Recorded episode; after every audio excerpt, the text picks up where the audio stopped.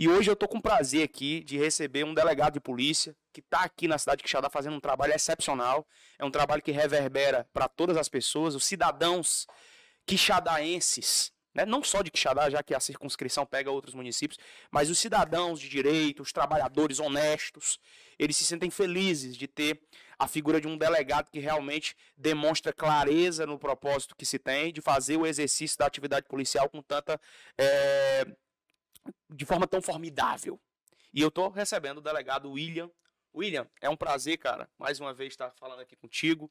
Dessa vez no podcast, ah, depois de tanto tempo de convite, é o homem cheio de coisa aí, William, vamos lá, vai ser bem legal, bater um papo para motivar os meninos e meninas lá.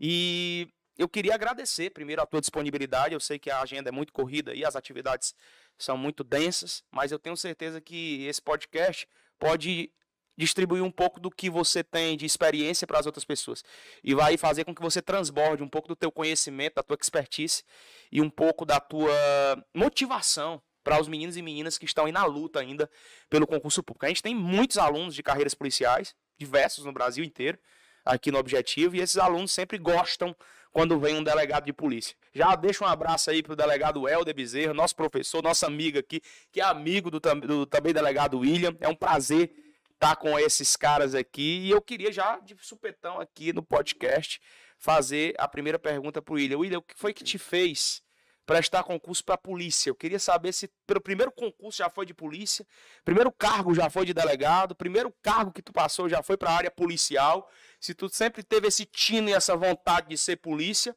ou ela nasceu de alguma pai, mãe, tio, primo que disse, vai ser polícia, do nada. Como foi que surgiu o William policial?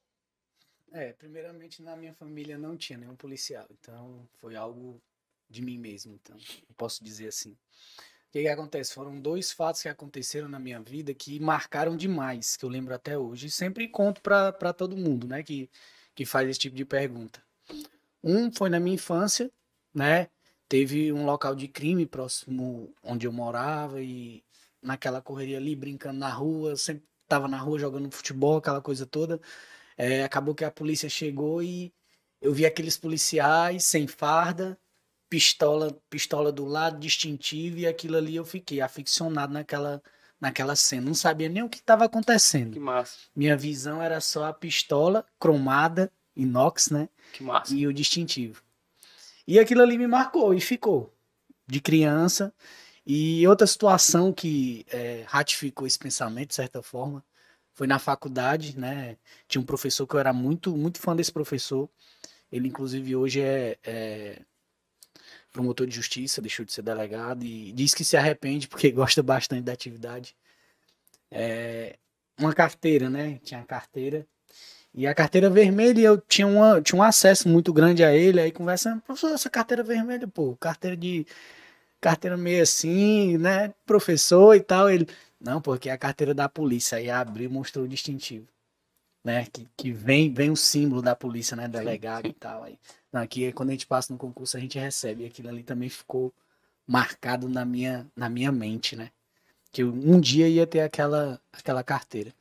Então, o primeiro concurso que eu fiz foi para agente penitenciário. Fiz, Daqui do Ceará? Sim, do Ceará. Tinha 17 para 18 anos e passei, graças a Deus, no primeiro concurso. E fiz, um, fiz uma carreira dentro do sistema, né? Mas sempre o objetivo, sempre tive o sonho de ser policial civil, sempre. Todo mundo perguntava, ó, oh, tu quer ser quer ser promotor, vai estudar para juiz, defensoria pública tá ganhando bem não, quero ser delegado de polícia. É tanto que é até curioso que eu fiz alguns concursos para escrivão e para inspetor e não fui aprovado. E no primeiro concurso que eu fiz para delegado, fui aprovado. Quer dizer, aqui no Ceará, né? Propósito. Já tinha feito outros. Propósito de Deus pra tua vida. E tu fala assim de, de ah, uma arma, viu uma arma, parece que muita gente fica assim, Inclusive, a gente tava brincando agora com o William, né? A gente, o William quer ser muito polícia, o William é outro monitor que tem aqui, charado delegado. E aí, eu disse, cara, tu, é, tu, é, tu vem no faro da pistola? Ele riu. Mas é porque os meninos, quando vem realmente a pistola, o, o, o distintivo do delegado tal, os caras batem assim uma empatia pela causa. E eu acho muito bonito quando eu chamo o delegado aqui, quando eu chamo o William aqui, ele entrou gentilmente aqui nas salas. Eu olhei, não sei se você reparou, no brilho dos olhos dos caras, porque os caras realmente se inspiram muito em ti, cara de verdade. Então, quando tu vem fazer uma atividade como essa, tu acaba motivando outras pessoas e transbordando, como eu disse no começo, um pouco da tua essência e de luta pelo concurso público que tu teves ao longo da tua história. Então é muito legal, né? Poder achar que uma, uma simples pistola que às vezes está aqui que você coloca. É, e eu digo isso porque os alunos reparam. Quando você coloca a pistola aqui do lado do cara, pô, quero também esse negócio. Ah, aí entra toda aquela formalidade, né, cara? Que o policial civil ele não é é, ele não é, ele não usa fardo, então ele vai naquelas operações, isso encanta também. Então, sim, sim, é, sim, é tipo uma comida, você vai comer muitas vezes a comida pelos olhos, né? O policial civil, então você se encanta já pela ação, pela atividade. Isso tudo você acabou de dizer que te encantou também, logo quando você era adolescente. Bem bacana isso. Mas vamos lá, passou pra agente penitenciário, seguiu carreira como agente penitenciário por algum tempo, demorou muito para passar na polícia? Muito tempo, muito tempo. Ficou quase 10 anos lá. Quase 10 anos. Então com 23, 22 anos, 23. É, teve o tempo, né, para ser chamado e tudo, aí passei um tempo lá, porque você passa num concurso, tem aquele psicológico, é, teste físico, então passei um tempo para ser chamado, mas logo em seguida assumi, e mas o objetivo sempre foi ser delegado de polícia.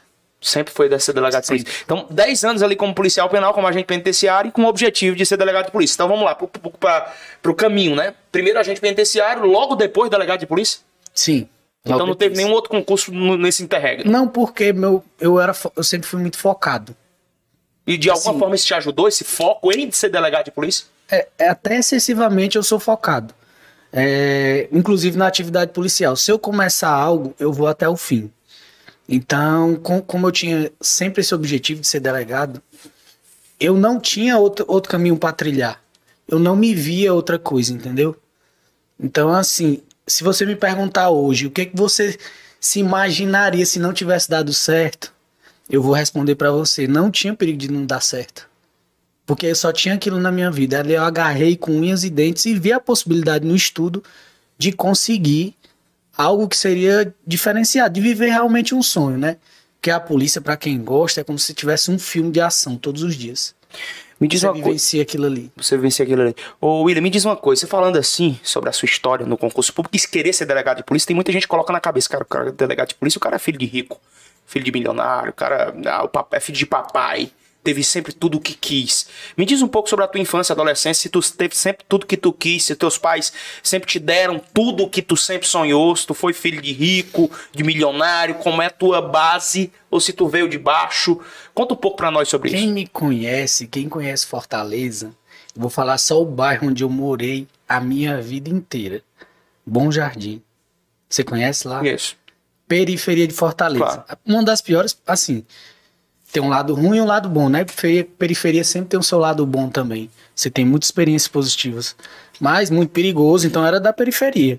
Lógico, meu pai sempre trabalhou, né? Era comerciante, minha mãe também ajudava. É, ele dizia, ó, sou comerciante aqui, posso. O pão não vai faltar, você vai ter suas coisinhas aqui, mas eu não posso dar nada além disso. Que eu posso te dar, te proporcionar é fazer que você estude, mesmo sem ter estudado ele tinha aquilo na cabeça, ele sabia de tão a inteligência, né? Claro. Do, dos pais, né? claro. né? E me colocaram nesse caminho. Disse, ó, oh, não, você tem que estudar, você tem que estudar, e eu internalizei aquilo. É tanto que consegui passar muito Mesmo jovem. que você não os visse estudando? Não, não, Eles não. pediam pra você Meu estudar. pai, eu acho que não tinha terceira série. Minha mãe estudou um pouquinho mais, mas. Outro dia tava tentando fazer um supletivo aí para ver se fazia o segundo grau, né? O antigo segundo grau. Então, assim, muito inteligentes, meu pai é muito inteligente, mas não tiveram a, a, a formação acadêmica, né? Mas isso não, não, não, não, de certa forma, não impediu dele passar essa experiência para mim, positiva. Me diz uma coisa, então você veio de baixo. Sim, tá na periferia. sim, sim, sim. É, a periferia é, não teve todas as oportunidades que hoje muitos jovens que nos acompanham têm, como por exemplo acesso à internet, as melhores escolas, as melhores condições para poder estudar, e ainda assim isso não te atrapalhou de exercer um dos cargos mais cobiçados no que diz respeito a concurso público aqui no Nordeste, que é delegado de polícia Ceará, se não do Brasil, obviamente. É, de alguma forma, o fato de você morar na periferia, de ser filho de pobre, posso dizer assim, sim, honesto, sim, pobres sim. honestos, assim como eu sou também filho de pobre, é, meu, meu avô aqui em Quixadá é um verdureiro. Meu pai é um eletricista, minha mãe é dona de casa. Eu tenho muito orgulho de dizer isso, que eles também me incentivaram a sempre estudar e a buscar algo melhor para minha vida. Isso, de alguma forma, mudar a vida dos teus pais, dar honra para os teus pais, mesmo em meio a um bairro de periférico, isso te incentivou a, tipo, é, dar a volta por cima De alguma forma você pensava nessa situação do seu pai, querer mudar a vida deles também? É, eu diria que hoje, né, o concurso público no Brasil é uma forma de você romper o sistema, né? É uma forma de você dar aquele salto de qualidade na sua vida, proporcionar para você e para os seus entes uma vida melhor, de certa forma. Porque o concurso público você está em pé de igualdade com todo mundo. Sim. Entendeu? Sim. Então aquilo ali só depende de você. Eu sempre gostei de uma coisa que só depende, só dependeria do meu esforço. E eu vi nisso no concurso público. Cara, se alguém conseguiu, eu consigo também. Ninguém é mais inteligente do que eu. Aliás, até tem pessoas mais inteligentes que assimilam com mais facilidade. Mas se eu continuar, se eu tiver foco, eu vou conseguir. Então, isso foi o que me mais motivou nesse momento de estudo. Massa, cara. Isso que é legal. É... Vamos para essa atividade policial. Faltam 10 dias, 9, 8 dias aí, bem pertinho do concurso da Polícia Civil do Ceará. Um concurso com recorde de número de inscritos os cargos de inspetor de Polícia Civil do Ceará, escrivão. Teve concurso da PCDF recentemente. Teve PF, teve PRF. Tem uma porrada de concurso público. A galera do tino policial, a galera que se vê como William somente com uma função e não consegue nem se enxergar com outra função. Deixa eu fazer uma pergunta aqui para ti, William, nesse sentido.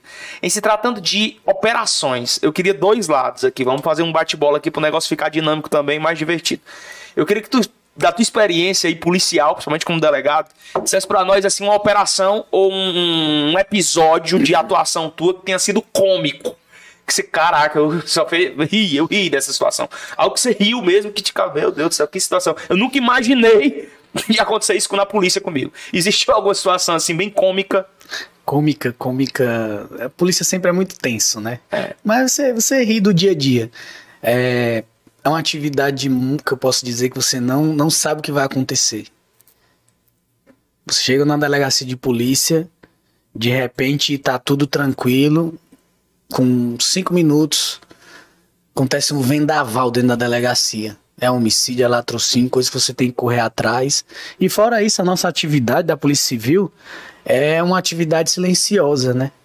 A investigação, ela se faz silen é necessário que Sim. se faça silenciosa, Sim. se não faça estardalhaços uhum. na hora de uma investigação, para o resultado ser positivo. Esse é o segredo da atividade investigativa. É você estar tá sempre no silêncio, menor número de pessoas ter conhecimento do que está acontecendo, mas o resultado tem que ser satisfatório. E um, um, uma situação que a gente fez, a gente estava atrás de um da outra cidade que eu trabalhava, né? O Helder sabe até, eu acho que ele até conhece a situação. A gente estava à procura de um, de um criminoso que ninguém, ninguém sabia a identidade dele, ninguém. Só a gente só ouvia falar. Era um cara que tinha para lá de 10 homicídios na cidade. Então era uma pessoa que a gente estava sendo cobrado, a gente se cobrava bastante porque quem é policial se vê na responsabilidade de uma cidade. Quem tem o tino para isso não consegue dormir sabendo que tem um, um assassino praticamente em série a solto e amanhã ele pode matar outra pessoa. E foi até uma situação inusitada que a gente criou na hora. Foi um cavalo de Troia. A gente foi cumprir um mandado de busca, só que esse cara era muito liso. Sempre a gente chegava na favela, ele conseguia escapar. E a gente montou a operação, pá, bote em três casas, nada. Mesmo jeito, conseguiu escapar. A favela toda dominada, né? E que a gente, o que que acontece? Ó, vamos fazer o seguinte. Sai todo mundo como se não fosse ficar ninguém. Vamos fazer um cavalo de Troia. Vamos ficar dentro da casa esperando o cara, ele vai retornar. Essa é a casa dele, eu tenho certeza. E assim a gente fez, saiu todas as viaturas, ficou um pessoal lá à espreita e o cara veio como um coelho na caixa pra gente. Chegou abordando, era o cara. Conseguimos efetuar a prisão. Então foi uma situação que a gente bolou na hora ali e tal como se fosse um cavalo de Troia, né? A gente fez aquele, aquela primeira investida, não conseguiu pegar, mas posteriormente, devido ao tino, né, a inteligência policial de quem estava envolvido na operação, a gente teve êxito na, na situação. Massa. Essa gerou um certo encantamento, né? Pelo... Pede só silêncio aqui, por favor. É, gerou um certo encantamento é, pela dinâmica da coisa, sim, né? Sim, sim. Eu pedi cômica aqui, mas não é que seja. É que foi divertido pelo momento, né? Aquela adrenalina, aquela, aquele misto, né? Mas Até pedir aqui, porque a galera tá saindo agora da, da aula e fica esse barulho aqui, a gente acaba saindo da concentração, porque principalmente porque eu tenho um baixo nível de Ah, concentração. peraí, peraí, agora eu Rocha, lembrei- Rocha, lembrei de um cômico, lembrei de um cômico, Rocha, cara. mais cômico de todos. Cara, a gente foi numa situação flagrancial. Foi muito engraçado. Foi outro dia, foi aqui na cidade, pô. E a gente tinha informação de um, uma espécie de paiol, né? Muitas armas, droga e o pessoal, alguns é, foragidos da, da justiça estavam nessa, nessa residência também. A gente foi na operação e quando chegou lá, pegamos os cara, nada, nada de droga, nada de arma. E a gente fazendo aquele rebuliço dentro da casa, né? Tinha pedido mandado e tudo, e procurando. Mas nisso tinha uma pessoa dormindo. Dormindo, uma moça dormindo. Dormindo que por mais barulho que a gente fizesse, ela não acordava. E ficou sem entender. Aí meu inspetor, né? Um ótimo inspetor, o inspetor Emerson, chegou, rapaz, tá estranho, essa mulher dormindo. Tá morta, o que que tá acontecendo? Ele, aí, moça, levanta aí. Ela deitada. Quando ela levantou, tava tudo embaixo dela. Caralho, a gente só teve que rir, né? Caraca. Parecia um ninho, uma cobra em cima do ninho. Três armas, droga, dinheiro, telefones pra cometer os crimes, tudo lá. Ela, quer dizer, tava simulando ali, achava que ia passar despercebida e acabou que a gente conseguiu prender todo mundo. E às vezes um detalhe, né, cara? Dentro desse diapasão, assim, William, você falou de algo cômico ali que te fez. Cara, pegamos. Tá pensando que engana a gente. Tipo aquela do bujão, cara. Fala de como que eu lembrei do, do, do cara do bujão, já viu? Do bujão de gás? O cara tá lá no. é, com, com, com a capa do bujão de gás, segurando aqui o negócio do bujão de gás, a polícia querendo enganar a polícia, se escondendo. Isso é, é cômico. Mas me diz uma coisa, William. É, sobre situação, sobre episódio, sobre operação ou algo do tipo. Me diz uma situação aí, detalha pra mim, que eu tenho certeza que tem. Alguma situação em que você realizou alguma atividade ou operação que você terminou isso, você bateu no peito e disse que orgulho que eu tenho de ser um policial. Eu não sei se envolvendo criança, eu não sei se envolvendo idoso, eu não sei se envolvendo mulher. Eu sei que você pega muito, inclusive recentemente eu vi, deu mais na mídia isso, né? Um caso de um homem lá que tentou matar a mulher, tava todo sanguentado no chão, e você perguntava pro cara, você dizia isso, me marcou, né? Você disse, eh, você não é dono dela, ela, ela não, é, não é objeto seu. Isso é muito importante porque eu acredito que você, como policial civil, também como delegado, você acaba dando umas instruções mesmo para aquele ser humano que tá ali, não é só prendendo, não. E você fez isso muito bem. Mas eu queria que você relatasse, caso tenha ocorrido, acredito eu que sim, alguma situação que você disse, caralho, velho, vale a pena ser policial civil, vale a pena ser um delegado de polícia e poder estar fazendo. Sabe que bateu até uma emoção, que você tenha se emocionado bastante logo após ou durante essa ocorrência. Cara, foram diversas operações, diversas. Essas, essa mais recente foi uma das, né, que a gente conseguiu prender o, o indivíduo em flagrante, tentativa de feminicídio, e sempre quando envolve mulher, criança, idoso, né, você sente essa sensação de dever cumprido. Mas eu- tive a satisfação com minha equipe, né, e até parabenizar aqui, meus, minha- sempre trabalhei com uma equipe muito boa também, por isso que o resultado sempre foi positivo. É, a gente fez uma operação na cidade de Senador. Senador era uma das cidades mais perigosas, diga-se, do Brasil, porque era do Ceará e o índice lá de homicídio era quase toda semana tinha 3, 4, 3, 4, 3, 4, 2. Matavam mesmo assim, não conseguiam se matar as facções e acabam matando familiares, primos, pessoas próximas, amigos. E isso causava um temor muito grande na cidade. E a gente começou um trabalho investigativo de meses lá, de forma bem silenciosa, bem cautelosa, e conseguimos prender todos os envolvidos, todos. Na a última fase a gente prendeu quase 50 pessoas. Conseguiu tirar o dinheiro deles, né, bloqueando as contas, apreender vários bens, então de certa forma a gente conseguiu quebrar o crime lá. E posteriormente a essa operação, fui para alguns eventos, depois fui promovido, fui em Fortaleza e onde eu chego, pessoas daquela daquela cidade vêm agradecer. Isso é o mais satisfatório. Não tem você, você ganha um salário digno, tudo bem. É, é bom o salário, né, para suas necessidades, mas a gratidão do povo não tem preço, né? Seja da pessoa do mais alto escalão, da mais humilde, principalmente do mais humilde, que é aquela pessoa que realmente faz, fala para você de coração. Ela não tem nada a oferecer, só a gratidão. Massa. Entendeu? Então isso pra mim é satisfatório demais. Show de bola. Isso aqui é legal. William, vamos voltar aqui um pouco mais no tempo. A gente acaba indo para um ping-pong, né? Carreira, concurso em si. Vamos voltar de novo para o âmbito concurso público. E aí eu queria entender de ti aqui sobre a tua preparação. Tem dezenas de concurseiros nesse podcast aqui acompanhando a gente, várias pessoas de todos os lugares do Brasil, não só do Ceará, e que querem dicas, né? Galera, isso aqui é uma receita de bolo pronto. Eu costumo dizer, eu também fui aprovado em concurso, fui nomeado em sete concursos federais, fui servidor do TRT, do minha, minha área era mais Ministério Público TRT. E eu, eu, lembro que eu era técnico, depois passei para analista e estava estudando para procurador da República, que foi quando eu decidi não mais estudar para concurso e dar aula para concurso, né? Viajar ao Brasil e ministrando aula de constitucional administrativo. Mas eu sempre dizia para os concurseiros que exige, exige, e digo isso, né? Exige-se a necessidade de você se organizar tem um plano. Sim, sim. É, você é um delegado de polícia, você não vai fazer também tudo nas eiras e beiras. Você é um policial inteligente. A Polícia Civil trabalha com inteligência. Você, como concurseiro, também se utilizava de um planejamento dos estudos.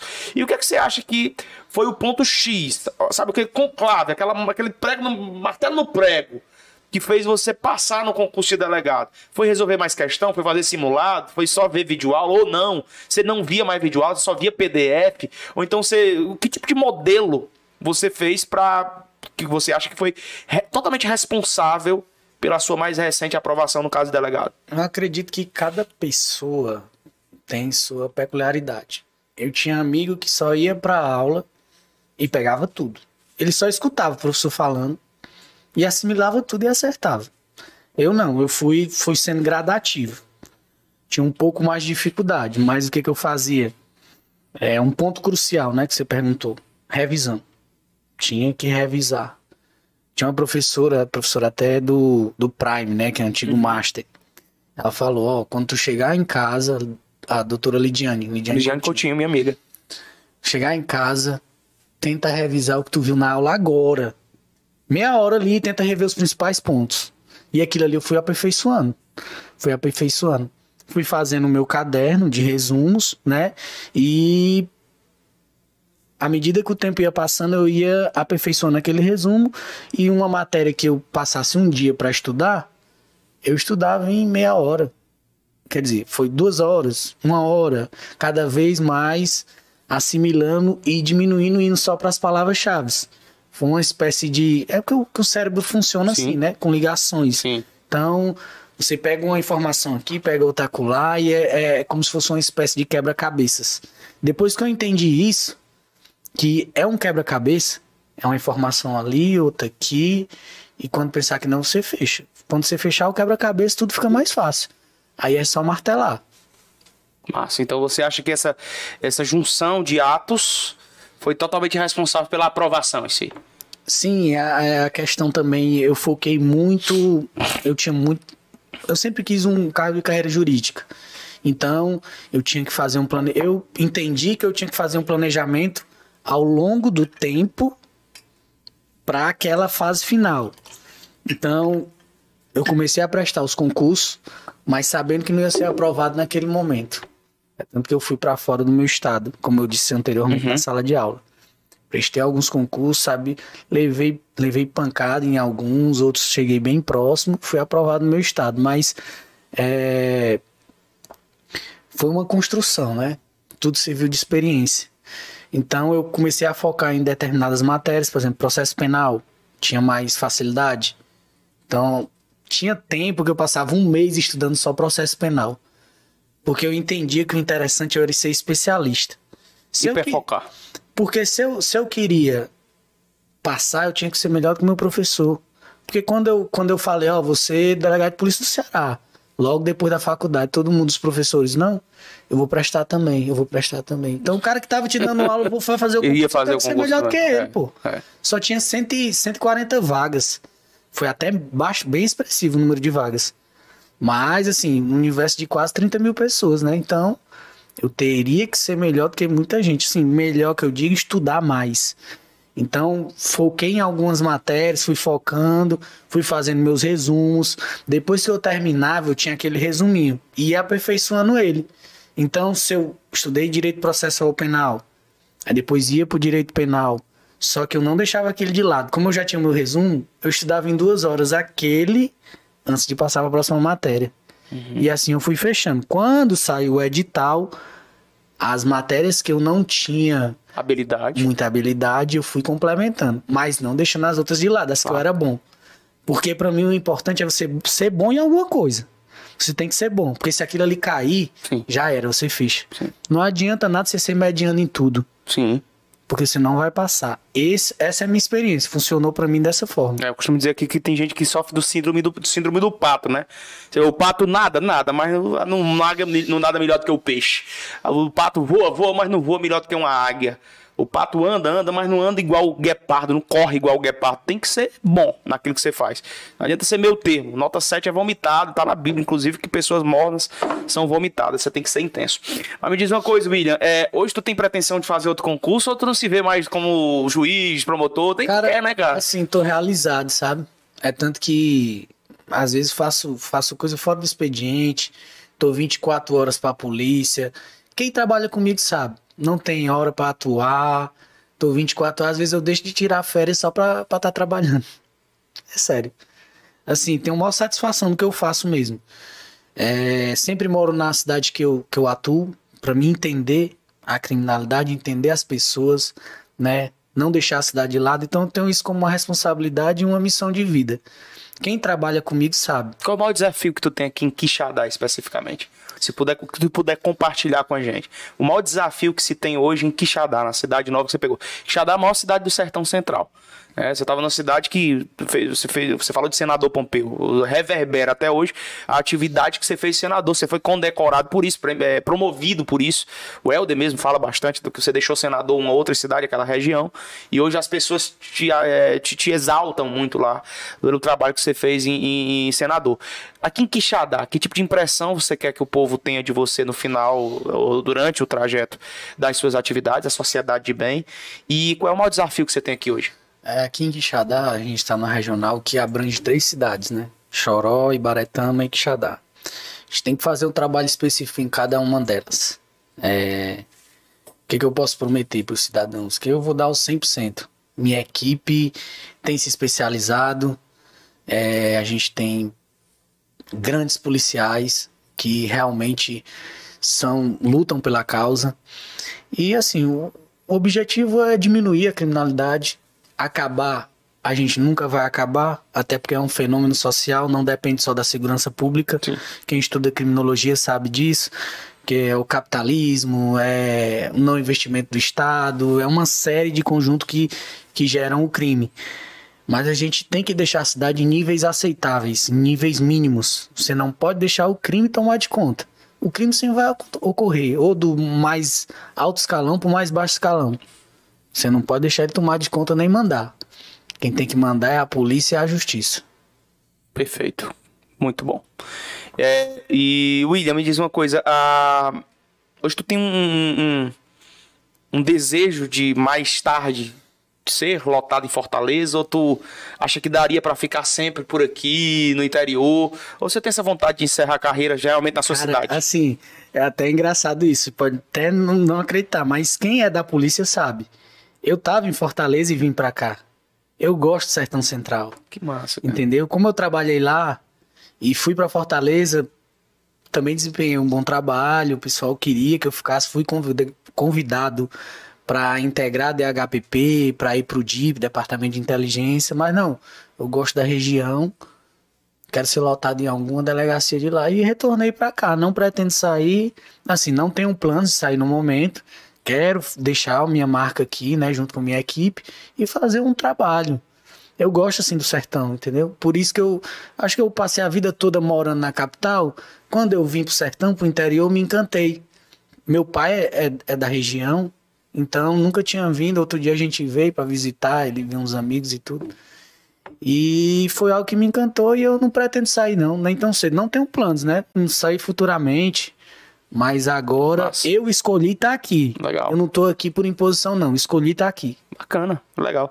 É, concurso da Polícia Civil tá chegando. Um concurso aí inédito no que diz respeito ao número de vagas. Vai ofertar bem mais vagas se comparado aos anteriores para inspetor e para escrivão. E eu sempre que o Helder vem aqui, ou que os delegados que passam por aqui, que eu faço podcast, seja aqui ou do Ceará ou de outros estados, eu pergunto sempre, ligado aos concursos dele, qual é, qual é o, o, papel do inspetor e o papel do escrivão hoje? Né? Você fala muito de equipe, eu acho que em cada, cada uma das suas falas você deixou muito clara a necessidade que você tem de honrar a tua equipe, sim. porque sem ela você não conseguiria sim, fazer sim, com tanta perfeição as suas atividades. Então qual é a função que hoje o inspetor de polícia e o escrivão têm para que o delegado realmente consiga fazer um trabalho de qualidade? Assim, é, esse, esse longo do tempo, eu tenho visto que o principal papel do delegado de polícia no que diz respeito à equipe é respeitar a peculiaridade de cada um. Tem gente que é, tem mais afinco, gosta mais da atividade, atividade fim, de risco, né, de ir para o enfrentamento. Tem gente que gosta mais da parte de inteligência, da burocrática.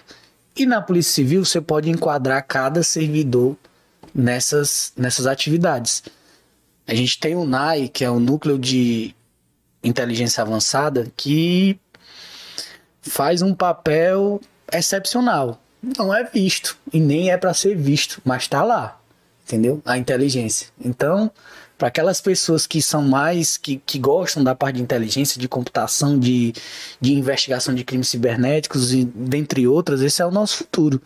Quem gosta da operacionalidade vai para, para, para a operacionalidade. E a burocracia também tem seu papel fundamental, porque o judiciário funciona com burocracia, né? A gente tem que entregar as representações, os relatórios finais, é, mandado de busca, tudo tem a parte burocrática. Então, uhum. a gente tem local para cada uma dessas pessoas. Então, o delegado é, de conhecer polícia... essas peculiaridades isso, é importante. Isso, isso é importante.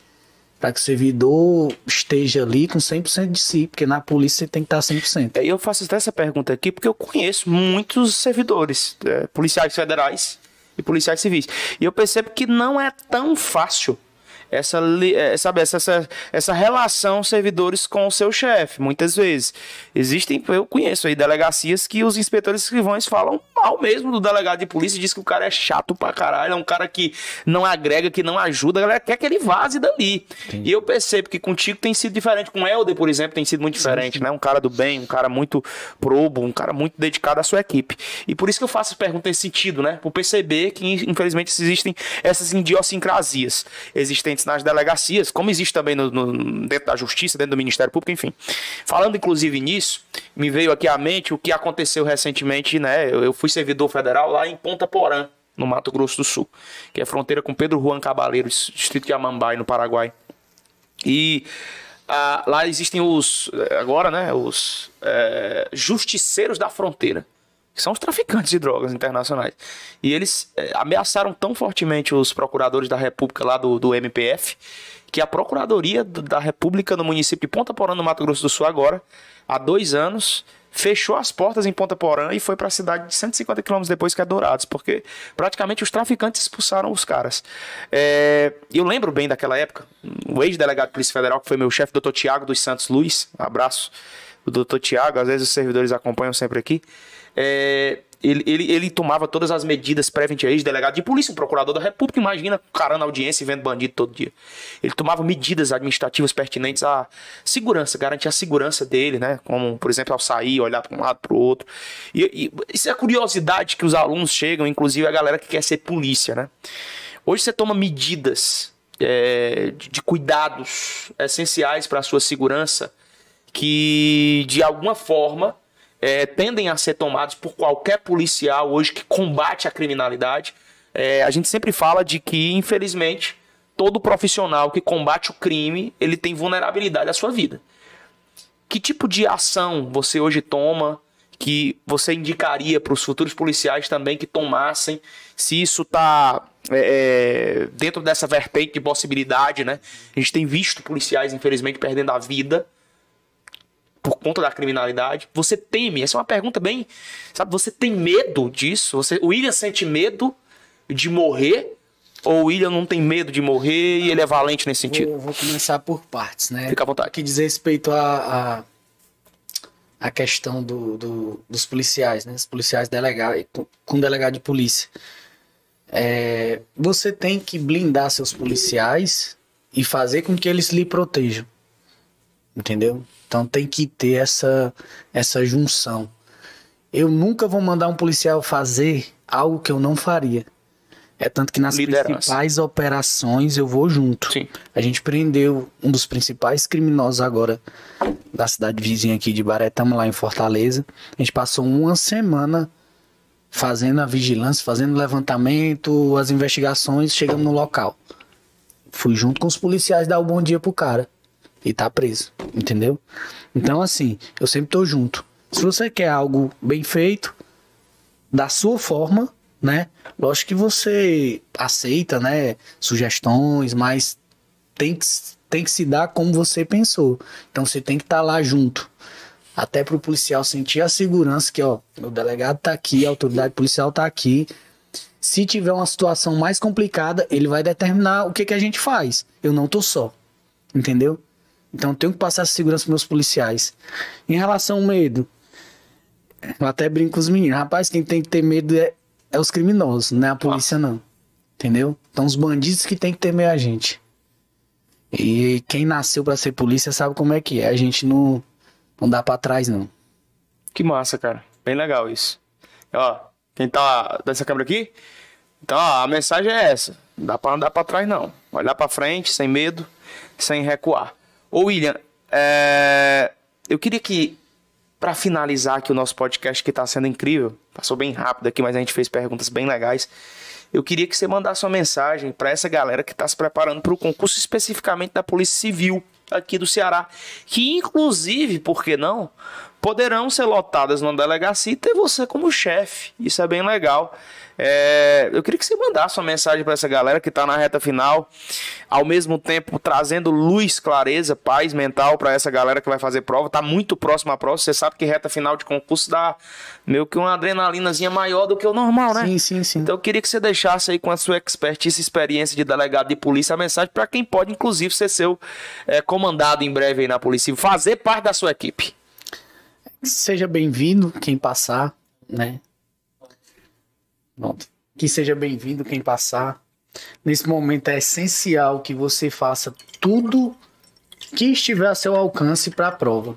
Né? Você vá com o coração realmente é, livre de qualquer sentimento de culpa, de não ter feito algo, de não de ter deixado algo impedir que você fizesse o que, é, que era necessário. Faça tudo para chegar lá e ser abençoado por Deus, porque nessa hora até Deus dá um empurrãozinho.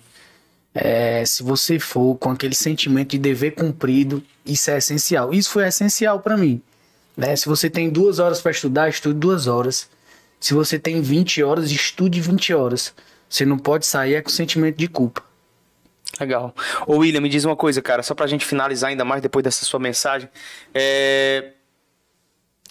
Lá na sala da Polícia Civil, um aluno levantou a mão e disse: William, se eu quiser visitar a delegacia para falar com o senhor, para eu poder entender sobre o seu trabalho, sou um concurseiro, estou estudando para a Polícia Civil, é meu sonho, tá igual o senhor tá. Eu posso ir lá e você disse, pode ir lá, me procure. Vou ter prazer de conversar com você. Claro que o teu tempo não é para ficar conversando o tempo inteiro com a sociedade. Mas eu também sou professor e, e uh, eu estou inclusive dando aula agora recentemente da lei, da lei do PRONAS, né, que é o Programa Nacional de Segurança Pública Sim. com Cidadania, que traz a ideia de aproximar a polícia do cidadão bem, cidadão honesto, cidadão de bem que existe na sociedade. É, hoje a tua delegacia ela abre as portas para a sociedade que quer conhecer de perto o teu trabalho, claro que se possível for, existe essa possibilidade? Sim, a gente trabalha diretamente com o público, né? A gente é, além de policiais, atividade híbrida, né? A gente é servidor público, a gente tem é, a obrigação de recepcionar qualquer pessoa na delegacia. E meu gabinete está aberto para qualquer pessoa. Quem chega lá que procura, ó, quero falar com o doutor, doutor William, como é... tem tempo. Se eu tiver na, na, na sala, eu já mando entrar. Se eu não estiver fazendo algo, né? Às vezes tem reuniões, você está fazendo algum tipo de representação, alguma investigação que, que impede você recepcionar todo mundo. Mas, assim, minhas portas estão abertas ao público.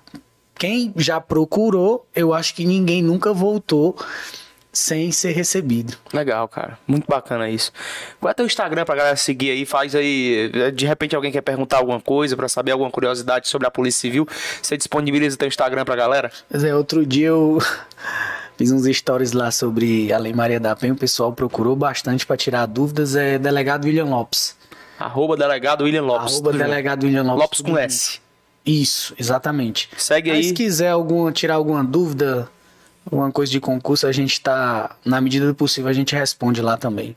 Show de bola. Quero agradecer mais uma vez o William, dizer que as portas aqui do Objetivo também estão abertas sempre que você quiser. Agradecer como cidadão quixadaense que está aqui pelo seu trabalho, pela, eh, pela entrega né, diferenciada que você tem feito aqui na cidade. Cidade Quixadá é uma cidade bonita, cidade que merece prosperar, uma cidade que merece muito mais além e varrer toda essa criminalidade que infelizmente nos últimos anos devassa essa cidade, né? É, Quixadá não foi conhecida, é, não pode ficar conhecida como a cidade dos, dos pistoleiros, dos traficantes, do, do, do, do- de uma quadrilha X ou Y que domina todo mundo. Quixadá tem que ser conhecida como uma cidade de gente honesta, trabalhadora, empreendedora, cidadãos. Os monólitos. Terra dos monólitos, É, né? E, cara, é, sabendo que o homem agora vai ficar possivelmente até a aposentadoria aqui, vamos chamar ele pra outros podcasts aí, vai que ele aceita. Sim. E tatuagem, não gosta não de tatuagem? Não, gosto não. Gosto Na não. verdade, é- é- quer dizer, eu acho, eu não, não é questão de não gostar. Eu acho, É, Cara, não gosta, tem tatuagem errada aí não, né, irmão? assim, eu acho até legal, né? Como eu, eu já sofri uns, já sofri uns disparos e até pensei em fazer, mas aí em obediência ao meu pai, meu pai pediu, ó, Ah, legal. nunca faça isso e tal. Legal, não gosto, então aí eu nunca, Bacana, nunca fiz não. Por Massa conta demais. disso, só em obediência mesmo. bacana, bacana demais. Eu só digo isso porque a maioria dos delegados policial é tudo tatuadão, né, hoje. As minhas tatuagens é só marca de guerra mesmo. Tá certo. Pessoal, salva de palma online aí pro William, galera da equipe aí. Bate palma aí, pô. Acho que é, derruba até os equipamentos. Foi um prazer estar nesse podcast contigo, William. Seja bem-vindo aqui. Venha sempre que você quiser vir.